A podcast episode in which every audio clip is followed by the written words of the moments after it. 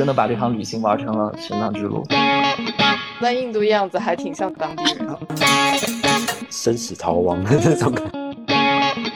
那我就等于没有回程的票了嘛？可能是天主保佑的一种心态。刚出洗手间就派了消杀人员进去。这里是西站广场。哎，各位听众朋友们，大家好，欢迎来到这一期的西站广场，我是广场大爷，我是队长安吉芬，我是大卫，我是海豹太太，我是柳哥。大家好，我是夏天。大家好，我是 Emmanuel。好，那么上一期呢，我们和大家分享了在新疆、在南疆、在喀什塔城的这些美好的经历。那么今天才是我们的重点内容，听他们讲述一下怎么这样一次美好的国庆黄金周的自由行，就变成了一次苦难的大逃亡。明年一起去吧。朋友，柳哥，你是当真吗？我当真，我觉得还想再去，毕竟是玩了一半就被迫回来了，被迫跑回来了。是的，我们都对南疆还有执念。其实说起来啊。我们在去之前的时候，我和柳哥还互相分享看了一个纪录片，叫《玄奘之路》。嗯，然后你看玄奘经历了什么九九八十一难，多么不容易。后来发现，我们真的把这趟旅行玩成了玄奘之路，太难了。玄奘之路是，所所以我们就真的很想听一下你们这个经历的苦难的内容。前面其实都是铺垫，都不重要。重要的话就 重要的就是要听一下你们这次这个苦难的经历。来吧，谁先开始？就是不开心的说出来，让大家开心一下嘛。是的，嗯，在这个国庆长假即将结束的时候，让大家开心一下。苦难的第一个点就是每天都面临着不确定性。虽然做好了行程规划，但是你会发现，就是每天可能它的政策都不一样，可能某个地方今天通路，明天又没通，啊后后天又一个样，所以每天其实都是一直在变，不断的在适应着变化。对我插句嘴，然后就是我们第一第一天，呃，晚上就大家聚在一起，然后就在喀什市嘛，然后就觉得还挺开心的。然后第二天一大早起来，那个是我们有时也不算是时差，但是就是八点钟的时候，就大概相当于我们这边可能早上六点醒来，然后就发现说，就是 Emmanuel 老师就说说啊，说好像去不了塔县了。然后到下午的时候又说可以去了，对吧？对，这些消息都从哪里来呢？就官方会有通知吗？还是其他这个旅游的同行者来说？呃，主要信息来源有两方面，一方面的话，我自己会在网上去搜一些当地的通知啊、信息啊，当然它都其实是相对比较滞后的。最准的是我因为联系了包车的司机嘛，他们司机之间互相有车队，会互相通气啊。嗯，这种就是就跟之前要封城的谣言都是先从民间出来一样，民间的消息永远是最准的。对，是的。我和我另一个朋友，我们坐那趟飞机，里边有一个人是属于核酸结果异常，那所以我和我朋友是属于当事人，那我们俩就有有可能会是次，有可能会是密接嘛，嗯，所以我们俩肯定是就是撤不了的，这个必须得要分开。然后在后边，我们大概盘了一下。跟我们两个人一起去住过的其他的人，然后把这些人也都留了下来，最后宅着宅着，最后就变成了六个人留塔县，然后其他人赶紧往回跑，就大概是这么一回事儿。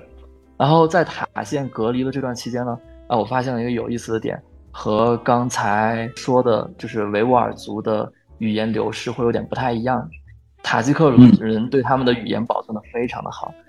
以至于每一个来给我送饭的这些隔离地点的工作人员，他们是完全不会讲汉语的。我们的沟通只能靠手势或者是翻译软件。那这个挺好，我觉得这个是特别好的。那你怎么办？你你用翻译软件问他今天有没有肉？他其实不会回答你今天有没有肉的。你你只能跟他跟他说，大概比一下手势啊，或者是用翻译软件告诉他说，啊，今天我这里是需要纸巾，然后需要帮忙运送一下垃圾。这些简单的，对，然后你的菜的话，它是用什么翻译软件？呃，有道啊，网易有道就可以了。他们讲的是波斯语，是对着说吗？对啊，对着说，然后他们的他们是偏伊朗的语系，就是等于偏波斯他们讲的话，对，对，这这边和维吾尔族又是属于另一套文化，另一个民族。所以他们就算遇到也要有翻译。对，是的，他们信仰的他们信仰的伊斯兰教也和维吾尔族有人有一点不一样。在塔吉克族人这里的话，他们是不兴修建那些清真寺的，他们做礼拜对年轻人而言，只有在节假日才做礼拜，然后对老一辈人而言，他可能会在家里边去做礼拜。听起来有点像天主教跟基督教那种，就是新教复兴的那种。对对对对对对对，它其实是不同流派。嗯，对啊，不然一天五次礼拜，我的妈呀，那怎么工作？对对对对，你先说我们怎么开始。我们那天刚到了塔县，惊叹于帕米尔高原的巍峨与庄严，然后，然后，然后我们刚刚走过了盘龙古道，然后到下午几点？四点钟，然后，对，然后我们就接到了电话，接到了就是来自疾控办和一个是防控，一个是疫情防控指挥部，然后还有另外一个 April，他接到的是。公安局的电话，就是各种强力部门开始给你们纷纷致电。对对，嗯，然后就说 Emmanuel 他们的航班里面有一个人是核酸检测异常，然后就让我们去报备，就问了我们一行几个人，最终就是我们就马上就回到了塔县。本来那天晚上是要住在塔赫曼的，是要住在按 Emmanuel 的设计，我们是要住在。塔吉克人的家里的，那就是你们对打塔县这段行程刚结束，准备转到下一个目的地的时候，接到了这个电话。没有，他本来还是应该还在塔县，也是属于塔县的一个乡，实际上相当于我们塔县的行程走完了三分之二。哦，然后这个时候就突然接到了这个电话，对，嗯，然后我们就赶紧分了车，然后就开到了那个。怎么那个时候大家就和你划清界限了吗？要和你分车了？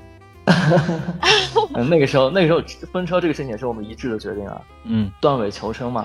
对，对，因为当时是这样，当时我们第一反应就是先先先盘这个传传播链，然后就发现那个，因为我们有两个两个人查出来是在，就 Emmanuel 和 April 一个女生，然后他们俩是在同一个航班上，他们俩同时接到电话，然后就盘和这两个人同时在住在一起的是谁，然后就把这些人先查出来了，然后其中我们后来因为报了六个人上去。然后其中呢有一个呃老谭，老谭，老谭是一个比较传奇的存在，他呢就是一旅行就会遇到各种状况。前面用 的词是冤种，传奇的冤种。然后呢，老谭就说：“哎，要不然我上吧。”就当时其实是我也在车上，然后老谭说：“要不然就我上吧刘医生摘出来，然后反正我也不能线下办公。”然后老谭说：“老谭说那就我上吧，反正我也不想上班。”然后他就上了，他进去之后，大概隔离到第二天的时候，就又接到了电话，说他那个航班上也有一个，然后他就刚好就被隔离在里头了。所以选择他作为就是宅宅进去的那一个人是很正确的一个选择。对，神来之笔。对，神来之笔，就大家就觉得太巧了。然后关于老谭大冤种的事情，待会儿我们还可以单独聊。后来那个我们剩下的三个人就还是。其实还是不知道该怎么办的，但是在我去新疆之前，我的好多朋友都跟我说，包括就是新疆当地的朋友都跟我说，说这个就是政府的反应速度还是很快的，就是他们的政策变化是非常快，然后就跟我说，你但凡发现不对，马就马上要连夜离开，否则就会被封在当地。包括我们的司机师傅，其实其实他们 Emmanuel 他们接到电话的时候。司机师傅还是蛮淡定的，一直跟我说：“哎呀，今天太晚了，睡一觉吧，明天早上起来我们再走。”结果早上起来，司机师傅本来就非常不准时的师傅，每次都要迟到半小时以上。结果那天 那天竟然一大早，然后就拉着我们说：“说走走走，赶紧买买 N95 口罩。”然后整个喀什现在都在抢 N95，就是一觉醒来就就是喀什那边就通知所有的场所人员都必须戴 N95 口罩。然后司机师傅就吓得跟什么似的，然后他跟他太太就两个人，反正就结果就是他太太就带着我们就开始下山，然后下山到了我们到了那个他有很多个边卡，然后呢我们到了快接近到喀什的时候，然后就让我们停下了，就等，等什么呢？就是在就是离喀什很近一个什么什么县，嗯，然后那个县的一路都不允不允许人下车。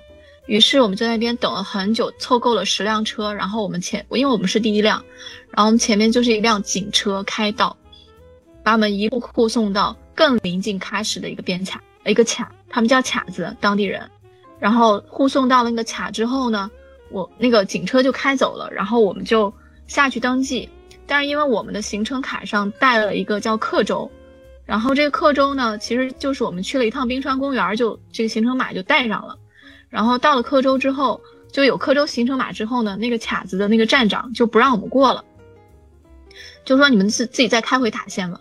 我们已经开了六个小时，就在喀什边上，然后就让我们再开回塔县，说你过不了喀什进不了了，现在就这样子。然后我我们一路其实，在路上我就一直在改机票，先是把五号改到四号，就是，呃，被通知的那天晚上先改到了四号。然后四号，然后三三号我们就开始往他呃喀什走嘛，然后在路上我又把四号的机票，就是花了高价换成了当天晚上八点五十就走，也就是我当时已经都五点钟了，就在那个卡子他不让我进，然后后来我们就跟他说说我们是直接去机场，然后他就说可以进，他当时都已经把司机的身份证都收掉了，然后司机说说那不行，我得那个我得送他们去机场。他说：“你可以，你身份证就压这儿，然后你送他们到机场之后，你再回来，回来之后你再开回塔县。最后就是包括我们一行，就我还有一对夫妇，那一对夫妇就当时听到过不去的时候，吓得当场就花高价买买了到到西安的一趟飞机，就是凭机票过去，以为是，结果他们就只是问了一下，说你是不是要坐飞机，然后我们就进去了。后来就跟他们说说我们是住酒店的，包括我们的司机也是说我住酒店。”然后他们就把身份证又还回来，我们才进的喀什市。然后我就赶紧坐上了飞机。然后我当时坐飞机的时候，在机场就碰到了一个大白小姐姐，很漂亮的汉族人。然后我就半开玩笑半认真的就说了一句：“我说喀什现在还好吧？”然后他就突然就特别认真的跟我说，看着我的眼睛，然后说：“说喀什现在不好，你在飞机上千万不要摘口罩。”然后我就去办登机牌儿。但办登机牌的时候呢，他们就要求你必须在机场现场做完核酸，才能去办登机牌，还要凭一个核酸什么证明。就然后我就在机场又做了核酸，然后办了登机牌，登上了飞去兰州的飞机。到了兰州，大概晚上十二点一点钟的时候，然后早上七点二十的从兰州又飞上海的飞机，所以在这个期间就大概又就睡了大概一两个小时。然后就又去了机场，坐上了兰州到上海的飞机，结果今天下午四点钟，我就接到了社区的电话，说我坐的那趟飞机上有一个阳性案例，然后我离他的距离比较远，不是前后三排，所以我被定性为次密接，所以我就马上安排了我的工作，然后现在就坐在家里等着上门安门词，哇，结束，这是一气呵成啊，感觉要生死逃亡的那种感觉。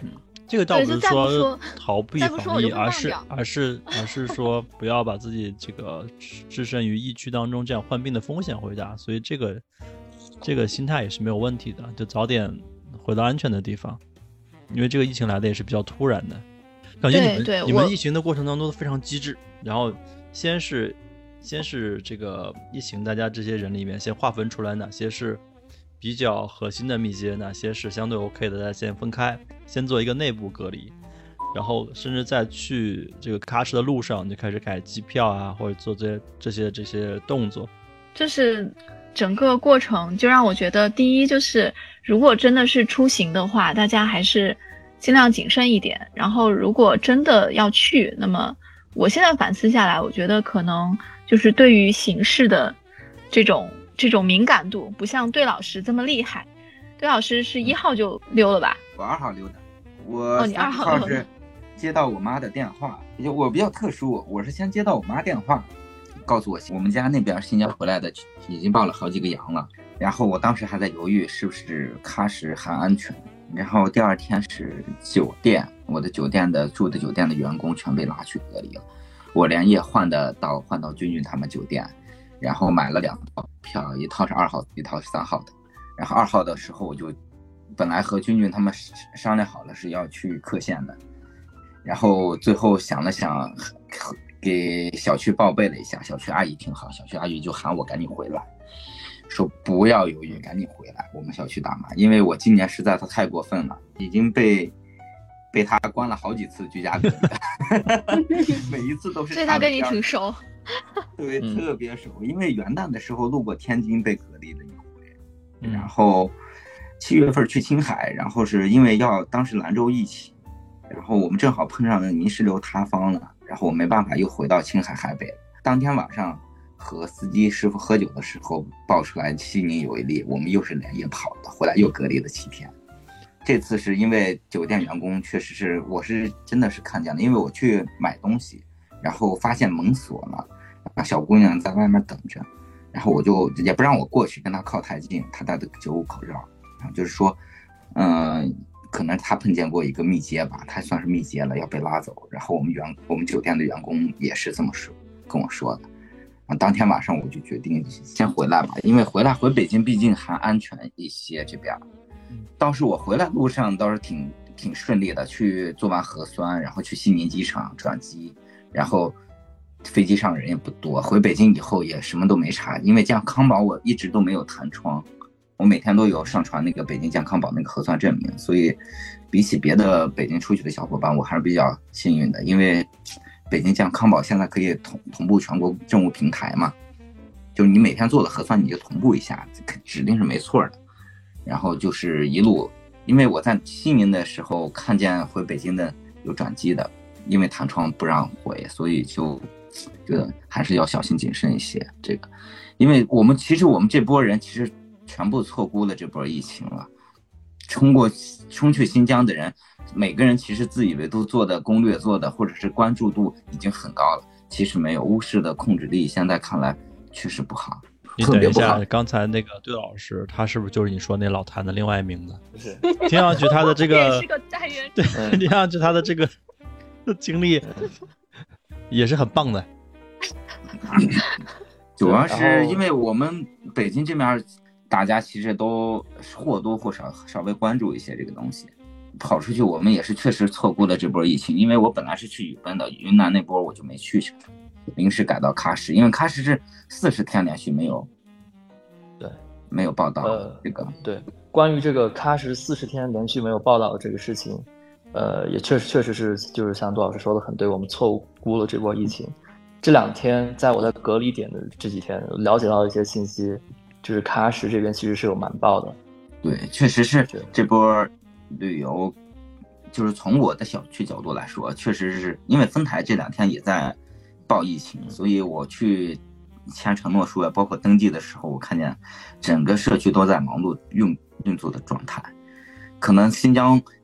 正如那个谁说的，就是李曼纽老师说的，新疆这个地点，其实我一直认为抗防防疫压就是防控压力其实是蛮大的，因为首先它的人力不像北京这这么充分，你说一个语言沟通不畅，这就卡掉了多少这些防控人员呀，嗯，对吧？就很哎，我们刚才是其实有两条线的，一条是柳哥他们三个人胜利大逃亡，嗯，另外一条是 Emmanuel 老师他们。这条线，这这条线的这个这个路径是怎么样的？这条路径就比较心酸了。呃，首先呢，我们最开始入到这个隔离的地方，进了这个屋子之后，和我们一起进来的这五位六位小伙伴呢，其实大家的心态就已经崩了一半了。嗯，其实你们分车之后，你接到电话就直接去进入隔离隔离地点了。对，分对分区之后分车之后，直接就在那个。他们指定地方等他们，然后之后就救护车来了，把我们拉走了。我们在救护车上非常心酸的是吧？觉得这个这一刻值得纪念一下，然后拍了个小视频，大家一起加油加油加油。然后怀着满满的斗志冲向了隔离点，然后冲进来以后，打开这个屋子一看，心态立马就崩了一半。对，这样吧，我我来帮 Emmanuel 老师来描述一下现在的情况，因为我们现在开着视频，我们能看到他那边的状况。首先呢，应该看得出那边温度是蛮低的。他现在已经穿了一个很厚的外套，是棉衣还是羽绒服这种的？现在很冷了吗？已经？对，已经零下了，已经零下了。因为这两天就是我们就是内内陆也在降温嘛，我估计你们那边可能就更冷了。然后整个的房子就是空间是挺大的，然后但是它基本上就没有什么装修，可能说就是一个简易的毛坯房。就是仅供生存使用，因为这个疫情也是来的比较临时，能够安排给你们这样的单人单间的这种隔离条件，我觉得应该已经挺不容易了。对对对，是的，挺不容易的。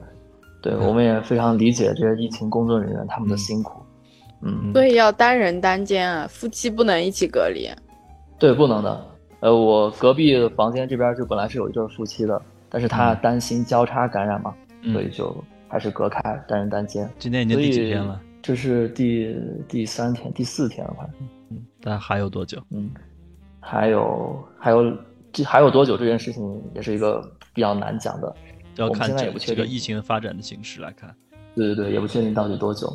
你你有买隔离险吗？有有有，走之前的时候我让所有人都买了。哎，哎，这个其实就很聪明了。对对，不只是其实不只是隔离，我我买的这个保险还。对，还包括了财务丢失、航班取消。嗯，像今天就我们在隔离期间，其实每天也遇到各种各样的问题。一方面是跟工作人员沟通物资，另一方面是我们结束之后该怎么离开。因为今天发生了一件事情，就是整个新疆往出走的航班基本都该退的退，基本都是封锁了。所以我们后几天怎么出去也是一个问题，可能会有很多很多的滞留，即便恢复了之后，可能也需要一段时间才能把这些人全部都运出去。对，所以以至于我们本来买好了机票，或者说今天早上买的机票，它像我的话，我今天已经经历了三轮机票取消了。我又要问一个很无知的问题了，没有高铁吗？高铁已经全线封锁了，全停了。高铁封锁了，就是对，就是公共交通。包括公路好像都封了。对，其实我我们这个小破节目在一开始的前五期里面吧，有一期就讲到我一个朋友，他从呃迪拜回国的过程，当时是二零二零年疫情最严重的时候，然后他前后大概经历了半年时间，从订票、退票、订票、退票，一直到买到巨额高价票回来，回来的前一天去做核酸阳性。认真听了，他假阳，假阳。他去核酸阳性那天，我们记得很清楚。他在群里面发说：“我终于买到机票了，我明天就要上飞机走了。”然后借了朋友一辆法拉利，开出去去做核酸，回来拿了报告阳性。法拉利哈，可能就是因为开了法拉利，都 是假的。他后来又做了，又去，后来又加急去了一家医院，去做出来阴性，拿了阴性报告就上飞机了。心里只有一个念头，就是老子死也要死在国内。然后回来降落虹桥机场的时候，他说：“啊，看到这个虹桥两个字，眼泪都要流出来了。”其实是场景比较类似的。嗯，像我今天了解到，他整个喀什往出飞的飞机只飞了一班今天。嗯。然后很多航空公司都在超售机票，已经超售了。然后像我朋友今天买到的机票是一万块钱一张。七月底的时候，大卫去。广州跟我会合，然后那个时候就是买了机票，一直被取消。后来他只能从武汉转机去广州。然后我今年跑读成功是去年头的时候去沈阳出差，然后我记得很清楚，沈阳的机场是三月十六号就彻底关闭了，而且是三月十五号机场的馄饨店的员工报了阳。然后我在三月十一号的时候，在机场的馄饨店吃了馄饨，而且当时就那么多店，就好死不死就进了那家馄饨店。所以还好，你也你最终还是被封在了上海。对我最终还是幸运的被封在了上海。就那个时候，因为沈阳也是很离谱，我们后来还有一个 team 没走的，就一直待在沈阳，一直待到三月底才走成。而且都是那种特别曲折，酒店也不接收他们，因为他们那个时候住了一个类似像那种民宿一样的，就到后来酒店都不接待了，因为你是上海的，然后又住了民宿，结果民宿又有人阳了，然后他们就变成了那种类似像次密接一样的，然后到处酒店都不接待，最后一晚上是在火车站的按摩椅上睡的觉。其实旅行当中有这样的体验呢，机会其实也是不多的。就在这种特殊的情况下，你能够有这样的体验，能够在六个小时的车上去疯狂改机票，然后到关卡口去，去去去跟人家 battle，这种经历其实也也也不不会太多见的。应该过后想想应该还还好，但此时此刻，尤其是也也有都在隔离，有的是在家，有的可能还在当地，现在可能是还是比较艰苦的。对，其实就这个事情，我们自己内部也聊过。就大家刚进来的时候是经历过就是比较崩溃的这一这一幕，然后大家互相发现完之后，之后我们就想着怎么解决问题，怎么跟工作人员合理的沟沟通去争取物资，然后再到今天我们基本上把该解决的问题都已经解决完了，然后大家就聊起了说，哎，关于这这次新疆，大家后悔来吗？然后其实大家嗯给过来的反馈都是不后悔，觉得也是一段挺奇特的经历。他们是不是说怕说了后悔以后你就不带他们出去玩？那不至于，那不至于，那不至于。我我感觉特别淡定的夏天，我觉得你好淡定哦。我相对来说的话，就还算顺利一点吧。我是买的南航的快乐飞，然后是。一开始的话，我就是南航，就是第一段的话，我就是打算是八月底，然后飞喀什的，因为那个时候我已经看了大概有半个月的时间吧。其实八月份的时候情况不是很好，但是好像就是一直也没有新增出现。但是呃，后来还是有原因嘛，就是八月份，然后是那个时候是上海经停乌鲁木齐飞喀什那个航班被取消掉了，然后我就换到了九月底。九月二十六号的上海先飞北京，然后北京中转两个小时直飞喀什，然后等于是我提前准备的时间也挺多的。九月份的时候，基本上我也有一直在关心那边的情况嘛。呃，然后的话，我是在上海提前一周去办边防证，去了两次都没有办成，跟我讲说系统有问题，他说有可能是当地的系统没有开放权限。然后我所以就没有办边防证，我人就过去了。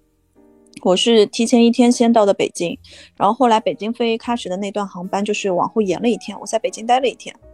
等到二十七号飞北哦北京飞喀什的那个航班，还挺难见这种情况的，因为我们那架飞机大概可以坐一百六十个人吧。实际上大概也就坐了二十几个人，差这么多啊？对，我是往我是坐在稍后的位置的，大概是五十排左右吧。我的后面就基本上没有乘客了。然后我是自己一个人去的嘛，我也是当初是找了很多同伴都没有成功。然后我是在飞机上，我坐在我前排的是一个北京小哥哥。然后在下飞机之前，我问了一下他，我说你一个人吗？然后他说他有同伴，然后四个人，他们是九月初的时候就从北京开车一路上。开车开到新疆了，然后他们本来是打算去北疆的，北疆进不去，然后又从北疆连连了两三天吧，一直开车，然后开到的喀什，然后他们已经在喀什等他了。他们五个人是一起的。头两天的话，我们是跟他们在一块儿，因为他们是二十九号去的塔县，就等于是二十八、二十九哦，他们三十号去的，二十八、二十九两天的时候，我们是跟他们在一起，就是逛一下古城啊什么的。完了之后嘛，我。我就跟那个对老师嘛，然后两个人就在那边默默的蹲边防证的一个情况嘛，然后每天都没有，然后每天对老师就很失望，就很失望。你们是在蹲边防证的过程当中认识的吗？没有，我们在那个八一老爷家，然后就我们两个人，也没有其他游客。他看到我就跟我讲，他说，他说怎么没有人？他就觉得有有担心嘛。其实是我们去的太早了，人家古城刚开。我们俩过的还是北京时间，然后当地人有时差嘛，我们俩十点多进去的，太早了。我我记得以前我的新疆同学还在大学里说，说他们为了适应高考时间，要提前一个月去适应早起。那像夏天，你你一个人去新疆去南疆，是因为以前有过这样的经历，你觉得很自信，还是你觉得这这这个一个人也可以玩的很嗨？我没有啊，我是之前也是随心飞嘛，但是仅限于周末两天的时间，而且都是没有那么远的地方，没有那么远的距离嘛。但这次是真的找不到同伴，我就差带我妈去了，但是我又觉得带我妈去，我怕她就是路上没有她没有随心飞，不是不是，我是怕她路上有点就是有可能颠簸吧，我担心就是身体身体吃不消，所以我就最后是一个人走了。那所以啊，我就开启了我的社交能力。哦，这还是社交能力在平时是关闭的，我平时没有那么打开，然后这次实在是没有办法。然后到这次真的还行，就是虽然就是有可能，也有可能就是时间也不是很长吧，然后但是都没有落单，都是有同伴的。大家一听我这种情况的话，还是比较照顾我的。因为我们上次也录过一期，一个小姐姐她是喜欢去徒步的，然后他们在徒步过程中也会遇到这样落单的落单的朋友吧，有有时候遇到这种落单的小女生，他们觉得会拖累他们团队的进程，可能半路就放弃她了。所以我一直我对我也觉得。单人去独自旅行，尤其是女生，其实还是要蛮大勇气的。呃，对啊，所以我就找伴嘛，然后基本上找单找女伴还不行，最好是队伍里面得有男生，嗯，相对来说会给我一定的安全感嘛。哦，有这方面的考量，但是就是总的觉得就是还行吧。年轻人其实都还挺好的，挺挺挺能玩的，特别是北京那五个小朋友，真的是很能玩。我们一开始，然后。头两天一起吃饭的时候，堆老师也挺开心的，乌苏喝的也挺欢的。主要是第二天去那个叫什么店了，阿克斯那个茶馆，我记得还被服务员给鄙视了，就叫了一个乌苏，是叫少了是吧？还是？对那可不对，是叫的少。对，就切了我一下，切了一声，我当时就这就不能忍了，得喝两个。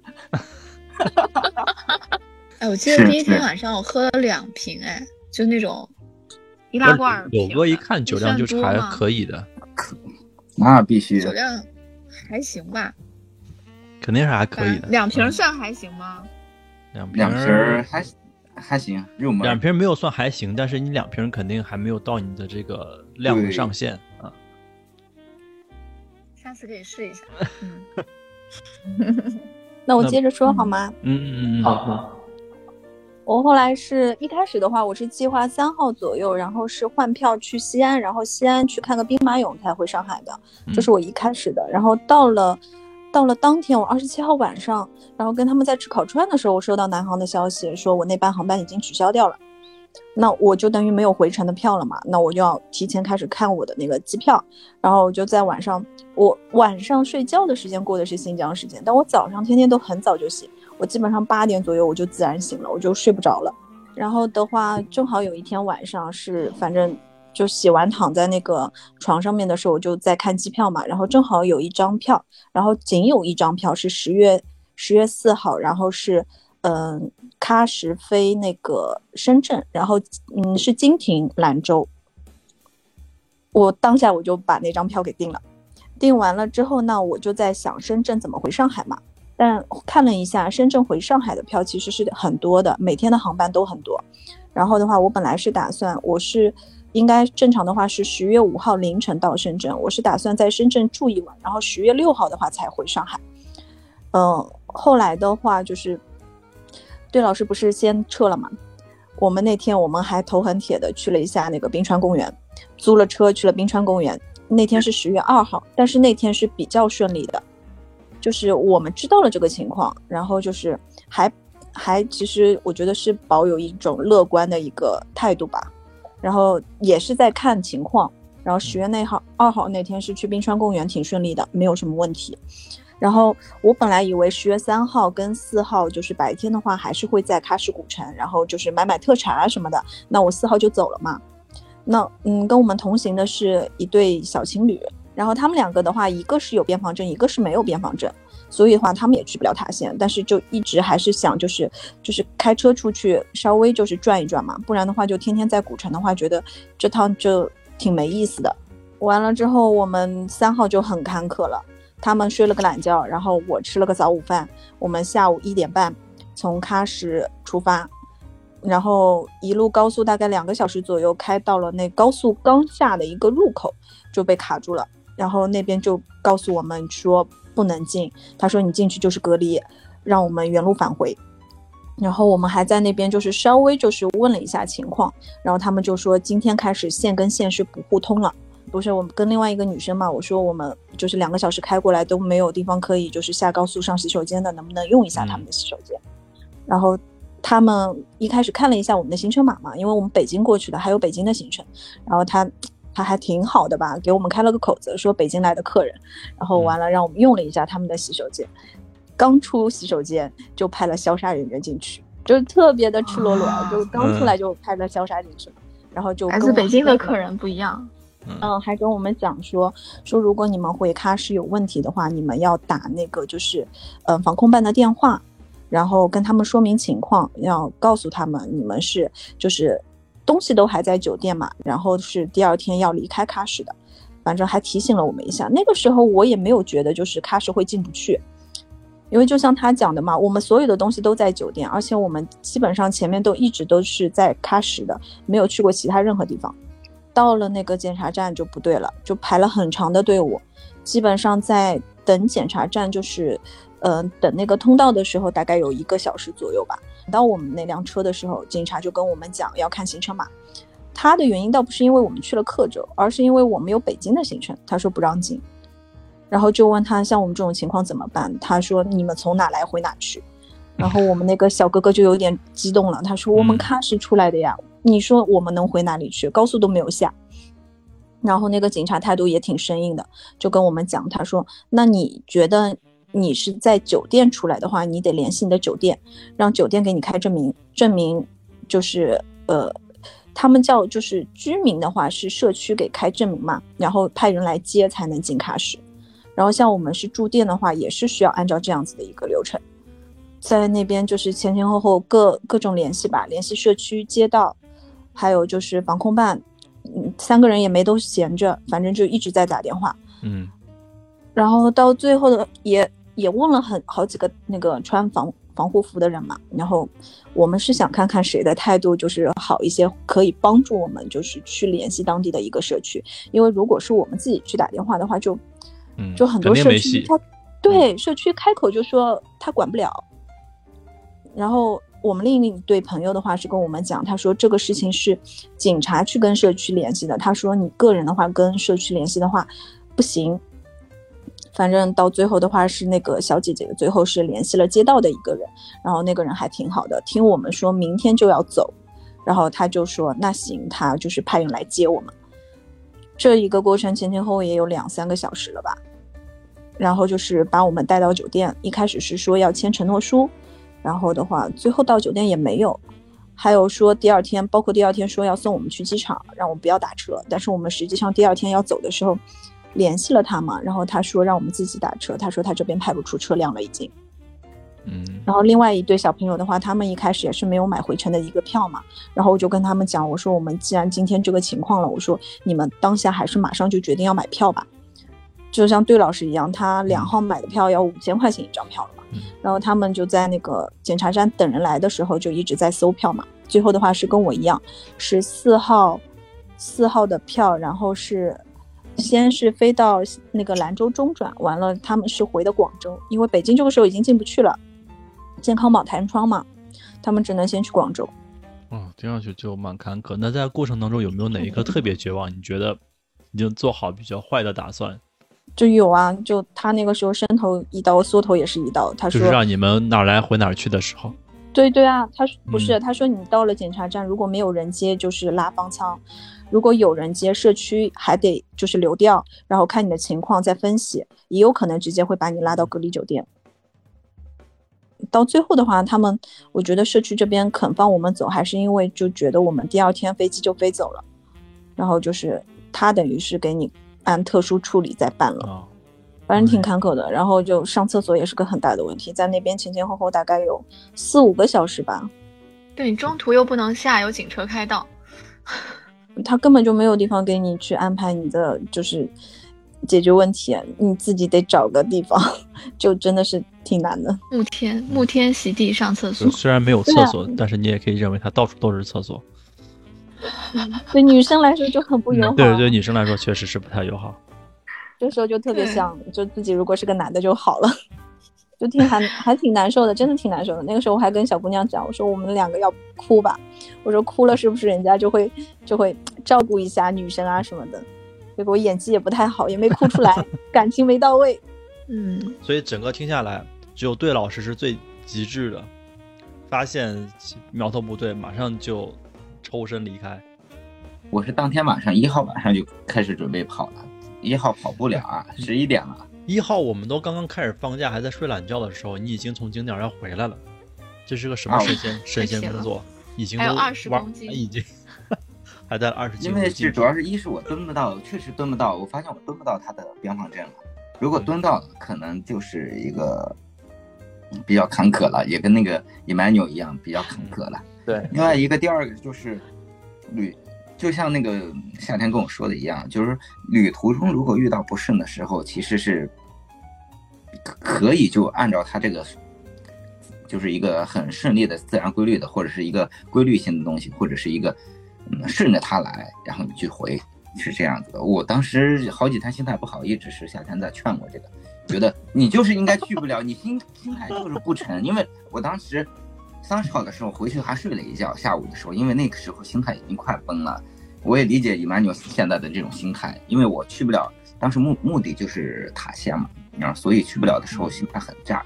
后来想想，这种可能是一直先真主保佑的一种心态，然后让我去及时的就回来了。因为当时我发现这个是苗头不对的时候，已经有感觉，因为确实是我知道有人去。被拉走了，当着我的面被拉走，然后在新闻里面没报道，然后酒店还在瞒着我说是他们去团建，其实哪有啊？我问的保安呀，包括所有的人都给我的回复都是比较真诚的，这样的真实的一个情况反映过来。当时我跟夏天聊，知道这个事儿后，及时跟他们说，他们也是怕我被隔离在酒店，让我去他们那个酒店去住住着。当天晚上我真的是一晚上想了想，我觉得还是离开比较。安全一点，当然，北京的这些阿姨什么的也挺好的，你这边愿意及时的给接收，并让我回来，我觉得也挺不错。嗯，其实还是我觉得这这波疫情还是我觉得可能是受到种种的因素的影响，我们未知的一些因素的影响，导致了确实是一场比较兵荒马乱的一个冒险吧。我觉得是一场冒险，应该是，但是。去了以后，我觉得这种经验也是蛮丰富的，也至少至少还从某些层面上告诉我说，你把你周围的所有的信息汇总了以后，做得到了一个理智的选择或者理智的决断的时候，我觉得那个时候你应该相信自己，赶紧跑。对，三年下来，我们和疫情斗争积攒下来的宝贵经验，宝贵经验，喀什这波，我觉得也是。确实，这个这个病毒传播的速度是快，它会有一个滞留期，你在这个滞留期之内跑是最最安全的。但是一定要保护好自己，要把这自己的这种该该戴的口罩啊什么的。当时当时我带了三个 N95 KN95 去的喀什，我没想到，我当时都没想到会用上，但是最后还是用上了。这是疫情这个我们为数不多的和特殊时期、特殊情况斗争的经验。对，好的东西，对，也算是不可逆的、难忘的人生经验吧。嗯，所以你们后悔吗？后悔不？不后悔，不后悔。对，其实对关进来这段日子也挺好玩的。刚开始的时候，大家是经历一个心态崩溃的过程，嗯，后来就是一个重建的过程。重建的过程呢，一方面是大家想着解决问题，然后在想着解决问题之中，我意外的发现，就是我的这些朋友们，大家虽然之前没有一起共事过吧。但是配合起来的效率特别高，谁来负责给谁打什么电话，然后搜集什么样的信息，然后该做出什么样的判断，嗯，然后这是我觉得特别有意思的一个点。然后第二个点的话，就是一支队伍，对，是的。然后第二个点呢是，大家在就是大概盘清楚是怎么一回事儿，然后什么时候大概才能放出去之后，然后我们再做就是接受这个现实，然后想着怎么样把隔离的日子过得精彩一点，啊，甚至我们看到。呃，隔壁隔离过来一对广州的夫妇，然后在沟通的过程中发现，就是他们本来是来这边要要求婚的，对，然后我们几个小伙伴立马就在群里面已经在帮他们去策划怎么样搞一场线上求婚活动。哎，这个很有意思哎，真的。对，嗯，对，然后我们想就打算是设计一场剧本杀，然后在玩着玩着玩的过程中，然后突然求婚，然后结果我们都想的差不多的时候，跟人家一聊，发现人家已经求完了。策划的人员嗨了一场，当时策划人员这个结束了。对，是。嗯，后来我们就线上自己玩剧本杀，嗯，然后就到了现在。啊，不管怎么说呢，大家现在还是安全的隔离在家或者是隔离酒店。目前来看呢，应该也没什么问题。只是觉得这个疫情不要继续扩散，早点结束啊，大家都平平安安的就好。假期损失几天就损失几天，然后经费损失点就损失一点，都是小问题，啊，对，健康最重要。对对，健康最重要。有这段经历也蛮好。嗯哎呀，不然我们今天时间也差不多，我们这一期内容要不先到这里。但是我觉得，嗯，可能我回去要好好剪一下。辛苦辛苦辛苦！你好多集都是这样，被我剪的就是零零落落，但是最后拼接起来的效果还是蛮好的。我回去要好好想想这个怎么样把前面后面的内容换一下，它听上去更更合理一点。好吧，因为今天也蛮晚了，耽误大家蛮多时间，我尽快把它剪出来，然后发给各位，好吧？我们要不今天就到先到这里，嗯，好的，好，那谢谢大家参与，谢谢，谢谢柳哥，谢谢大爷，谢谢对老师，谢谢大爷，谢谢大爷，你们谢谢谢谢谢谢大家，先到这里，拜拜，好，那拜拜，我先把录录制给给拜拜，拜拜，拜拜，拜拜，拜拜。